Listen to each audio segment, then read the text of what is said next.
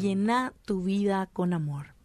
Romanos 12, 9 al 10 en su versión de la NTV dice lo siguiente. No finjan amar a los demás, ámenlos de verdad, aborrezcan lo malo, aférrense a lo bueno. Ámense unos a otros con un afecto genuino y deleítense al honrarse mutuamente. Si vos querés un cambio permanente en tu vida, tenés que llenar esta vida con amor. El amor es lo único que puede cambiar lo incambiable. El amor te revitaliza, el amor te renueva, el amor refresca, el amor es la fuerza más poderosa en el universo. ¿Por qué? Porque Dios es amor. No dice que Dios tiene amor, sino dice que Dios es amor. Es decir, toda la esencia de Dios es amor. El amor cura lo que no puede ser sanado de otra manera. Claro, porque lo hace a través de Dios. Dios mismo cura. Dios, porque Dios es amor. El amor levanta. Claro, porque Dios es el que levanta. El amor fortalece porque Dios es el que lo hace. El amor te llena de energía, el amor te empodera y es porque Dios lo hace.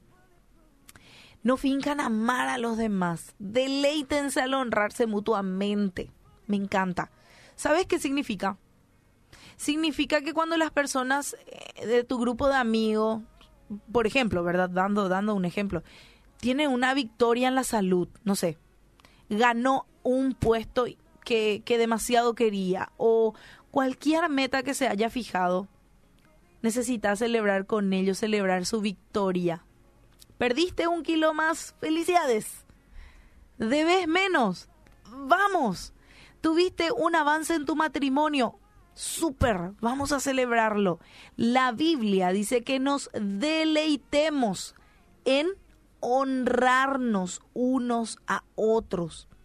Eso es decir, ser empático, que lo que gane esa persona o lo que logre o las metas que alcance ese amigo amiga, que vos las celebres y las sientas como verdaderamente tuyas.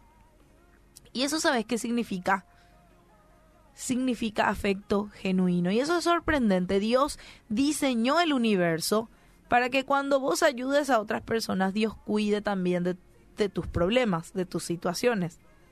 Dios te está mirando no para decir, te estás ayudando a vos mismo, sino a ver cómo, cómo Keren está ayudando a otros, cómo Elías está sosteniendo a otros.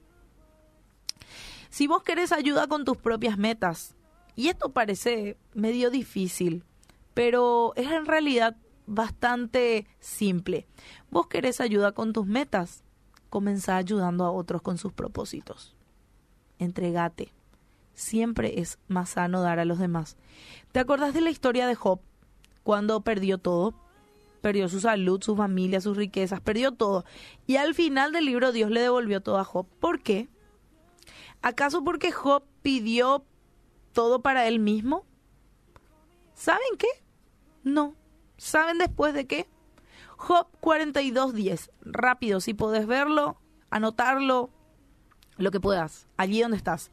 Y dice, después de haber orado Job por sus amigos, el Señor lo hizo prosperar de nuevo y le dio dos veces más de lo que antes tenía. ¡Wow! ¿Vos te diste cuenta de este detalle? Pequeño, gran detalle. ¿Por qué el Señor le devolvió todo a Job? No era porque él fue perfecto es más, él hubo un momento donde quiso morir, ¿verdad? Eh, hubo momentos donde él deseó no haber nacido, imagínense.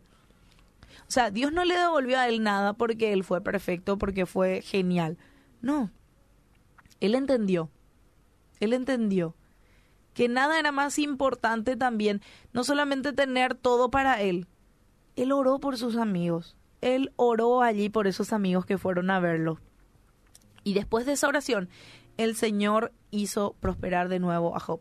¿Por qué vos necesitas tener un grupo de amigos o tener personas a quienes influenciar, verdad? Porque podés tener personas a tu alrededor.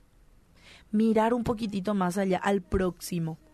No solo porque las otras personas te pueden ayudar, sino porque vos podés ser importante en la ayuda para esa persona, para que puedas orar por esas personas.